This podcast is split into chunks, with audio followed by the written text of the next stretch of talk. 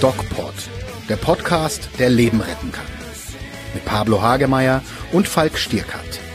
Hallo Freunde, hier ist der DocPod mit Pablo. Dem Falk. Und wir haben euch das äh, letzte Woche schon angekündigt. Wir haben heute einen Gast bei uns und zwar die Astrid. Und die, Hallo Astrid. Hallo Astrid. Hallo, hallo, grüß euch. Und die Astrid, äh, die hatte unseren äh, Podcast, ich glaube, das war der zweite oder der dritte, über den schwarzen Hautkrebs im Internet kommentiert und erstmal auch nicht so nett. Astrid, warum? Tja, ich war nicht recht äh, zufrieden mit dem Ergebnis. Was hat dich gestört? Was, was hat mich gestört? Mich hat, also ich bin selbst Melanompatientin und mich hat diese doch etwas flapsige, das flapsige Gespräch teilweise, ähm, hat nicht nur mich verletzt, sondern auch ähm, ja, Mitpatienten. Das, da wollen wir uns natürlich entschuldigen. Wir wollen nicht flapsig sein. Wir versuchen natürlich schon irgendwie ähm, Medizin so ein bisschen humorvoll rüberzubringen. Jetzt äh, natürlich nochmal klar, Melanom ist nichts Humorvolles, aber die, äh, die Grundaussage, dass man sich natürlich irgendwie eincremen sollte und auf seine. Haut aufpassen sollte, ähm, ich glaube, das, das schon. Ähm, würdest du uns ein bisschen was über deine Geschichte erzählen ähm, und wie das dazu kommt, dass du überhaupt, du hast mir erzählt, du bist in so einem, in so einem Forum auch tätig für Melanompatienten. Erzähl doch mal ein bisschen was darüber. Ja, was kann ich erzählen? Also ich bin 2010 ähm, zum ersten Mal erkrankt an einem malignen Melanom. Wie alt warst du da? Da war ich 34. 34. Und ich bin, ich bin so ein klassisches äh, Kind der 70er. Da gab es noch nicht so viel Kein Sonnencreme. Sonnenschutz, ja. Äh, Ja. Tiroler Nussöl da zu, dam zu damaligen Zeiten. Was Und ist Tiroler Nussöl? das ist ein, ein gut riechendes Hautöl ohne Sonnenschutz eigentlich, ne? mit dem Okay. wird man schnell braun. Kanntest Ja. du Pablo? Vielleicht ist Nee. es was typisch Österreichisches. Du kommst aus Österreich. Ich komme aus Österreich, ja. Ja, und später dann noch Solarium-Karriere hinterher. Klar, ganz klassisch. Und kurz nach Beendigung dieser Solarium-Karriere hat dann der Hautkrebs zum ersten Mal zugeschlagen, ja. Und wie hast du das gemerkt? Wie hat sich das bemerkbar gemacht? Ja, das hat sich gar nicht bemerkbar gemacht. Also das, mein erstes Melanom war am Rücken. Ich habe das äh, selber natürlich nicht gesehen, es war nicht im Blickfeld. Aber mein damaliger Freund und jetzt Mann hat es gesehen und seine Mutter hatte schwarzen Hautkrebs und ist daran verstorben. Ähm, und er war sensibilisiert und hat Mhm. mich dann äh, dazu gedrängt, zum Hautarzt zu gehen. Wie sah das aus, wenn man das einfach mal beschreibt? Weil ähm, ist, ja, ist ja schwierig jetzt. Das war eigentlich ein klassisches Melanom wie aus dem Bilderbuch, äh, mehrfärbig, nicht äh, begrenzte Ränder, bisschen Entzündung rundherum, rot unterlaufen und hat dann mit der Zeit auch zu jucken begonnen. Ach ja, okay. Und ja, das, das hat man ja diskutiert, ob das Mhm. juckt oder nicht. Das- Bei dir hat das Ja, das gejuckt, hat- ja. Bei mir hat es Genau. gejuckt, aber es sind ganz wenige, die jucken tatsächlich. Und ähm, wie ging es weiter? Ja, ich hatte dann nach langem Drängen einen Termin beim Hautarzt ausgemacht und war beim Hautarzt. Ähm, und dort wurde mir gesagt, es wäre weißer Hautkrebs. Ähm, und ich brauche mir da keine Gedanken zu machen, der ist nicht gefährlich. Und mein OP-Termin wurde dann fa- fast drei Monate später gelegt. Also der, äh, der war noch drin, der Tumor, Ja, und dann ja. hat man, okay, Dann hat man mich nach Hause geschickt ähm, mit einem OP-Termin viel später. Ähm, und ich habe zu Hause gegoogelt weißer Hautkrebs und dachte, ja, okay, ist nicht so schlimm, bildet keine Metastasen und habe mich dann erstmal nicht mehr damit beschäftigt, denn ich habe auf das Urteil vom Arzt natürlich vertraut. na dann ist man natürlich sensibilisiert ähm, äh, und, und auch irgendwo so ein bisschen Ärzte, ähm, nicht sehr ärzteaffin. Ja. Mm, nee, bin ich. Also man verliert erstmal ein bisschen das Grundvertrauen, das stimmt schon. Also wie ich dann die Diagnose erhalten habe, dass es schwarzer Hautkrebs ist, war ich sehr geschockt, weil ich ja wusste, was das bedeutet durch die Geschichte äh, meiner Schwiegermutter. Ähm, ja, Aber jetzt sitzt du hier und unterhältst dich mit uns, das war Genau. 2010. das war 2010. Was hat es also bedeutet für dich? Ja, zuerst habe ich mich eigentlich gar nicht so sehr mehr damit beschäftigt, erst als ich dann nochmal erkrankt bin. Also du hattest keine Metastasen Ich oder hatte, so? ich hatte einen kleinen Tumor, ähm, der zwar länger drinnen blieb in der Haut, aber es war nur 0,35 mm Mhm. dick. Also das ist noch, wo man manchmal sagt, Glück gehabt. Mittlerweile sage ich es nicht mehr. Äh, auch nicht zu den Gruppenmitgliedern, weil wir doch auch Patienten haben oder Mitglieder haben, die in, dem, in dieser Tumordicke schon metastasieren. Und hat man dann bei dir dieses Verfahren gemacht, von dem der Professor gesprochen hat? Man also, das hat man nicht gemacht. Äh, du beziehst dich jetzt auf die äh, Wächterlymphknotenentnahme? Genau. Nee, das macht man ab einer Tumordicke von einem Millimeter, außer bei jüngeren Patienten, also unter 40, was damals auf mich zugetroffen hat, ähm, da macht man das ab 0,75 mm Tumordicke. Und du hattest 0,35 mit Genau. 0,35 Millimeter. Also 0,35. das ist ja nun wirklich sehr, sehr. Das ist sehr, sehr dünn. Und da hat man gesagt, okay, Braucht man nichts Sicherheitsabstand ist, ist äh, Glück wird- gehabt sozusagen. Also da kommt dann nochmal der Sicherheits-, äh, der Nachschnitt, ne, das, das macht man zur Den hat man Sicherheit. schon gemacht. Den, na klar, den macht man eigentlich immer.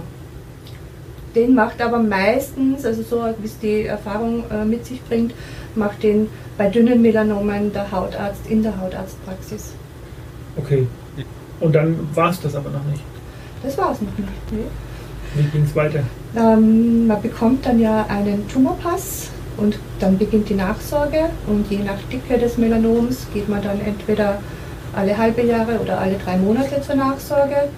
Ähm, und im Rahmen dieser Nachsorge hat man bei mir 2013 dann äh, nochmal ein Muttermal gesehen, das nicht ganz so toll aussah. Das hat sich dann wieder als, als Melanom herausgestellt. Zu dem Zeitpunkt war ich schwanger. Oh, Und in der Schwangerschaft habe ich dann nochmal zwei Melanome, also insgesamt waren es dann drei, äh, entwickelt. hast du da irgendwie so eine genetische Voraus- oder Prädisposition? Oder Ich habe es nicht testen lassen. hast nicht testen lassen? Nee, Aber gibt's, ne? gibt's ja. 10 Prozent ungefähr, sagt man, aller Melanome sind ähm, genetisch bedingt. Okay, und dann warst du schwanger und ähm, deine Schwangerschaft ist so eine, so eine Diagnose ja nochmal, ähm, ja, Ja, das war nicht so ohne, muss ich sagen. Also psychisch war das schwer zu verkraften. wie dick waren die? Die waren dünner. Dünne. Ich habe sie sofort gesehen und erkannt. Also man hat, man hat äh, das waren so diese klassischen Ugly Ducklings. Ich weiß nicht, Mhm. ob dir das was sagt. Ja, ist, also vielleicht für die Zuhörer, das ist ein, ein Muttermal oder ein, ja, ein Leberfleck auf der Haut, der komplett sich abhebt von der Umgebung. Der also ganz anders aussieht als andere Muttermale. Die waren zum Beispiel nach ABCDE-Regel total unauffällig, waren klein und, und regelmäßig gefärbt, nicht entzünden, haben sich von der Größe her nicht verändert, aber halt sehr dunkel geworden. Das war das einzige Alarm. Geworden mit der Zeit. Die sind innerhalb von einem Tag haben die die Farbe geändert. Nein. Ja. Ja. ja. Und Gott sei Dank waren die im Blickfeld. Also ich habe die gesehen, weil die entstanden sind auf, einer, auf, einer, auf, auf, auf der Haut, wo ich sie gesehen habe. Und du warst sensibilisiert. Ja, klar. Als Hautkrebspatient, glaub mir, du kannst nicht duschen, ohne dich zu untersuchen. Das ist auch furchtbar, ne? Ja, das bringt's mit sich. Und ähm, die Schwangerschaft ist aber gut gelaufen. Die Schwangerschaft ist mehr oder weniger gut gelaufen, ja. Ich habe nur einen Eierstocktumor gehabt, der aber gutartig war. Aber die ist gut gelaufen und die, das äh, Schlimme war dann eher die Wartezeit. Ähm, die Plazenta wird dann untersucht bei Hautkrebspatienten. Ähm, Ob da auch was ob ist. da auch was ist. Ein Melanom ist ein plazentagängiger Tumor. Äh, wenn er streut, kann er da durchgehen und kann sich aufs Kind, ganz selten, aber es ist möglich, aufs Kind übertragen. Und da, ähm, ja, das war, das war eine schlimme Zeit. Das hat sechs Wochen gedauert, bis ich da das Ergebnis gehabt habe. Wo aber, alles okay war, Alles gut war. alles gut war. Ja, wow, und seitdem ist Ruhe? seitdem ist Ruhe. Ja, das ist, Ruhe ist gut. Ich habe schon über 100 OPs hinter mir, aber es ist Ruhe auf der Haut wieder eingekehrt. und Metastasen gab es auch keine. Nein. Das ist ja, das ist also schon mal zumindest Ja. irgendwo eine gute Nachricht. Und dann hast du dich entschieden, die, diese, diese, diese Facebook-Gruppe zu gründen. Wie kam es dazu? Ich habe sie nicht gegründet. Ich habe ähm, direkt 2010 nach meiner Erstdiagnose eine Selbsthilfegruppe gesucht für Hautkrebspatienten. Die gibt es nicht. Echt? Nee, wir haben in, in ganz Bayern, glaube ich, keine einzige. Es Das ist überraschend. Wusstest du das, Pablo? Nein. Ich wäre davon ausgegangen, dass es viel mehr gibt. Es gibt, glaube ich, im, im Moment so um die neun, deutschlandweit. Hm. Ähm, und ich habe halt extra was gesucht für Hautkrebspatienten. Ne? Ich will mich nicht mit Brustkrebspatientinnen austauschen. Ich will wen, der weiß, wie sich das anfühlt, wenn man dauernd seine Haut absucht nach Ja. Veränderung. Ne? Ja. Das ist einfach wichtig gewesen. Und da hat es niemand gegeben. Und dann habe ich einfach aufgegeben und nicht mehr geschaut. Und nach der zweiten, dritten, vierten Diagnose habe ich dann wieder gesucht und bin dann im Internet fündig geworden und bin auf die Facebook-Gruppe gestoßen die ich mittlerweile mit anderen zusammen leite. Und wir sind mittlerweile an die 1000 Patienten verschiedener Hautkrebsarten, aber hauptsächlich Melanom. Und habt ihr da auch schon welche verloren? Na klar.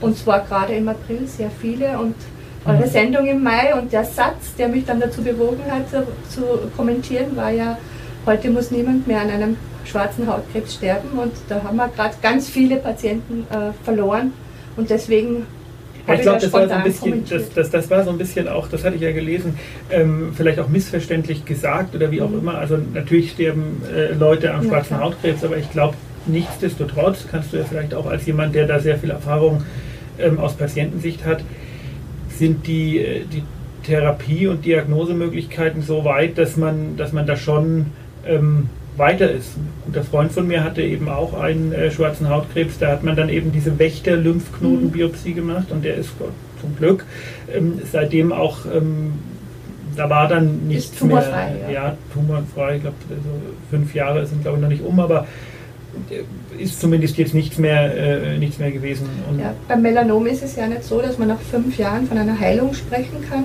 Das, also die Nachsorge geht alleine schon zehn Jahre. Es gibt auch noch ähm, viele Spätrezidive, also Wiederauftreten vom Krebs noch nach zehn Jahren, oft auch nach 15 Jahren. Bei meiner Schwiegermutter war es in so einem Zeitraum. Also die Frage, ob das dann ein Wiederauftreten ist ja. oder ob das dann einfach ein neuer Tumor ist. Nee, Metastasen. Als Metastasen. Mhm. Was würdest du den, den, ähm, ja, den Menschen, die jetzt vielleicht auch so ein bisschen ähm, ja, Angst bekommen und beginnen, ihren Körper abzusuchen und auch Leuten, die vielleicht in irgendeiner Weise was gefunden haben, sich aber gar nicht so richtig trauen, da jetzt äh, zum Arzt zu gehen. Was würdest du denn den Leuten empfehlen? Natürlich zum Arzt gehen, auch wenn man Angst hat. Also was macht es denn besser, wenn man den Kopf in den Sand steckt? Das stimmt, ja. Und Der Krebs kann ja, wächst ja trotzdem weiter, ne? Ja, das tut er und dann wird er natürlich auch äh, wesentlich aggressiver. Ähm, ja, also die flapsige Art, Pablo, vielleicht willst du was dazu ja. sagen, ist so ein bisschen die, die äh, so ein bisschen das Markenzeichen des, ja. des, des Podcastes. Nichtsdestotrotz ist es natürlich wichtig, sich dann äh, im Nachhinein auch mit Kritik auseinanderzusetzen. Mm. Also mir tut es auch im Nachhinein recht leid. Ich, glaube, die, ja, ich glaube, das Mitgefühl ist auf beiden Seiten, nicht? Also wir als Macher merken natürlich, dass wir da ein bisschen zu flapsig waren. Wird uns wahrscheinlich irgendwie auch nochmal passieren, aber wir können ja vielleicht dann sofort reagieren und auf die Empathie hoffen unserer Zuhörer. Und ich bin sehr dankbar, dass du da bist und das so nochmal sehr berührend kann, erzählst. kann euch ja nicht kritisieren und dann nicht kommen. Das wäre ja, wär blöd gewesen. Das wäre blöd gewesen, ja. Und äh, auf die Art und Weise, ich meine, wir sind ja, äh, es gibt genug ähm, ich sage das jetzt bewusst, Idioten, die sich im Internet äh, nur beschimpfen auf die Art und Weise. Ich meine, das ist ich ja glaub, der ich Sinn. habe euch nicht beschimpft. Nein, natürlich nicht, aber der Sinn von so einer Geschichte ist ja dann auch äh, zusammenzukommen und äh, Meinungen zusammenzuführen. Genau. Ne? Und das macht ja auch genau. Sinn und ich glaube für, für viele Hörer auch sehr, sehr hilfreich einfach. Wir erzählen jetzt so aus, aus Ärzte-Sicht einfach das, was auch ja, die Erfahrungen, die wir gemacht haben, die Patienten, die wir haben, aber glücklicherweise hat jetzt von uns keiner ein Melanom und es ist natürlich sehr ja, dankbar und auch wichtig, einfach das aus der Sicht von jemandem zu hören, der das eben hatte, hoffentlich nicht mehr hat oder bekommt. Und ähm, auch die psychischen Aspekte finde ich ganz wichtig. Ja, was, was, mir vielleicht nur wichtig wäre, was ein bisschen gefehlt hat im ersten Teil, war ähm, der Hinweis auf die Risikofaktoren. Es ist ja nicht nur die Sonne. Ja? Klar ist die Sonne ist ein Auslöser, aber die Sonne ist nicht unbedingt die Ursache davon. Erzähl mal weiter. Ja, du bist Arzt. Aber wir haben ein bisschen auf die, auf die helle Haut hin, hingewiesen. Genau. Nicht? Also wir Nordeuropäer mhm. kriegen das ja viel eher, nicht? Mhm. weil wir weniger Melanin haben. Genau, also die, der, der, Hauttyp, mal, Hauttyp 1 und 2, diese äh, typischen blonden, rothaarigen mit Sommersprossen. Was jetzt, du jetzt nicht so bist. Was ich, nicht, ne? was ich nicht, gar nicht nenne. Aber wenn du mich ansiehst, äh, du siehst, ich habe viele Leberflecken. Ja. Und das ist eigentlich so der Haupt, ähm, ja, der Hauptrisikofaktor ist eine hohe Anzahl von Leberflecken. Je höher die Anzahl, desto größer das Risiko. Und deswegen würde ich Leuten, Hörern raten, die mehr als 40, mehr als 50 Leberflecke haben, geht zum Hautarzt und macht die Hautkrebsvorsorge. Hautkrebsvorsorge. Man, man, kann, ich weiß, das hattet ihr auch kritisiert, man kann auch zum Hausarzt gehen. Ja. Äh, es gibt äh, tatsächlich habe ich selber äh, gemacht. Gibt mhm. spezielle äh, Kostprogramme, wo das ähm, wo das geschult wird. Am Ende ist es so, die Erfahrung, die ich gemacht habe, es gibt oft so, sagen wir mal, 80 Prozent ist klar und dann gibt es oft so Unsicherheitsfaktoren. Und ähm, meine persönliche Erfahrung ist, dass manchmal sehr lange, und da kannst du mich gerne korrigieren, wenn du das anders siehst, äh, manchmal sehr lange und sehr gerne auch gewartet wird, dass man mhm. sagt, okay, jetzt gucken wir mal, wächst das, wächst das nicht. Beobachten. Ich, ich persönlich, ich schneide die Dinger ja selber raus, ich mhm. persönlich schneide im Zweifel raus ja, mittlerweile. Das, das, ist so eigentlich unser Lieblingssatz, if in doubt, cut it out. Ja, ja. der ist gut, den, den, den muss ich mir merken für ja, die Patienten. Also der, klar, raus damit. Also wenn's, was will ich lange beobachten? Ja? Und man muss ja. sagen, also ähm, ich, ich, glaube, äh, für viele ist das Rausschneiden einfach auch wieder so ein Kopf in den Sand stecken, dass man einfach sagt, ach komm, ich will es eigentlich gar nicht. Und dann ist diese ewige Zeit der Unsicherheit. Aber es tut nicht weh. Es ist eine Behandlung, die mit einer kleinen Spritze, die man fast nicht spürt, je nachdem, wo sie ist. Es, Und es geht wirklich, fix, ne? es geht fix. Äh, man muss dazu nicht extra ins Krankenhaus. Das kann der Arzt in der Praxis machen. Also wir brauchen für so einen, für so einen äh, Leberfleck, wir schneiden relativ viele raus. Mhm. Ähm, haben tatsächlich aber sehen glücklicherweise sehr wenig äh, Melanome, dann mhm. oft mal so, so sogenannte dysplastische Nevi, also genau. Vorstufen, die zu einem, einem schwarzen Hautkrebs geworden wären, was ja dann auch Vielleicht, ein großer Erfolg ist. Und ähm, ja, wie lange dauert es? Fünf bis sieben Minuten mit allem drum und dran, vielleicht eine Viertelstunde für den Patienten, Ach, dann ist das Ding maximal, draußen. Ne? Ja. Und ja, was mir auch nochmal ganz wichtig ist, das hattest du am, äh, im Vorfeld jetzt gerade schon erwähnt, das Thema A, Sonnenschutz und B, Solarium. Ja. Ähm, wie, äh, was würdest du unseren Hörern da mitgeben wollen? Also lass das Solarium bleiben, natürlich. Also nach meiner Geschichte kann ich gar nichts anderes raten. Ähm, und zur Sonne, ähm, da möchte ich eigentlich hauptsächlich auf einen vernünftigen Umgang mit der Sonne hinweisen. Also es ist jetzt natürlich auch Sonnencreme, aber Sonnencreme kann, kann Hautkrebs verhindern. Da gibt es Studien dazu. Ähm, Kleidung kann es. Ähm, und natürlich, wenn man ganz, also mit Hausverstand einfach an die Sache rangehen. Nicht um 12 Uhr mittags in die Mittagssonne mit kurzem T-Shirt gehen, sondern einfach da mal drinnen bleiben. Was wir in der Gruppe zum Beispiel jeden Tag anschauen in der Früh, ist der UV-Index. Ah ja, okay. ja, nach dem richten wir uns dann mit dem Sonnenschutz. Wenn der, ähm, da gibt es da ganz tolle Apps oder es gibt äh, Internetseiten, wo man sich den anschauen kann. Aber Auch nie unter 30 oder? 30 ist Minimum an Sonnenschutz.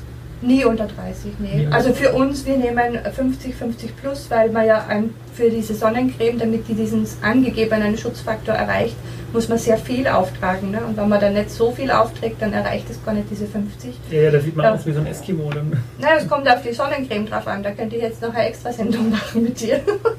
Ja, ich kenne es von meinem Kind. Wir benutzen so spezielle Sonnencreme, weil man ja sagt, unter einem Jahr gar nicht in die mhm. Sonne. Und ähm, das ist ganz furchtbar, das Zeug. Dann kann man das Kind nicht mal ins Auto setzen. Ich kann, ich kann, dir, eine, ich kann dir eine gute empfehlen, die nicht so weiß ist und trotzdem gut ist. Ich weiß nicht, äh, ich weiß ehrlicherweise nicht, was welche wir nehmen. Meine Frau hat sich da sehr informiert und geguckt und gemacht, weil die ja. da auch sehr. Ähm, also die rein, rein äh, physikalischen Filter, die machen halt weiß. Und die chemischen Filter, die ziehen in die Haut ein, die sieht man dann nicht. Ähm, aber es gibt auch gute Cremes ohne hormonell wirksame chemische Filter für Kinder, die nicht weiß machen. Das ist das Wichtige, ne, dass diese chemischen Filter da für die Kinder nicht mit drin sind. Was ich jetzt noch mal einfach nochmal sagen wollte, dieses Thema Solarium, ja, wir reden über Sonnenschutz, wir, das, die Leute sind auch sensibilisiert und dann rennen sie trotzdem ins Solarium, wo sie im Endeffekt kumulativ sich die Strahlung abholen ohne Sonnenschutz. Warum, warum macht man das? Also es ist mittlerweile, glaube ich, seit Jahren äh, ganz klar gezeigt, dass das ähm, Hautkrebs machen kann und äh, Freunde mit dunkler Haut sieht nicht so geil aus, dass man da unbedingt äh, dafür sterben muss oder sich eine schwere Krankheit einhandeln muss. Ähm, das wirst du, wirst du mir bestätigen können. Na klar. Ja. Okay, Pablo. Ja, ich würde auch noch nur eine Empfehlung, orientieren wir uns doch an den südländischen genau. äh, Menschen, mhm. die gehen ja an den Strand vormittags oder am Abend. Richtig. Mittags liegen nur die Touristen am Strand genau. und werden rot. Und beim Melanom, das ist eben auch was, was, was, was, was du letztes Mal erwähnt hast, Pablo, ähm, ist es halt so, da ist nicht diese klassische, ich habe jetzt da einen Sonnenbrand und dann kriege ich ein Melanom dort, wo ich den Sonnenbrand gehabt habe.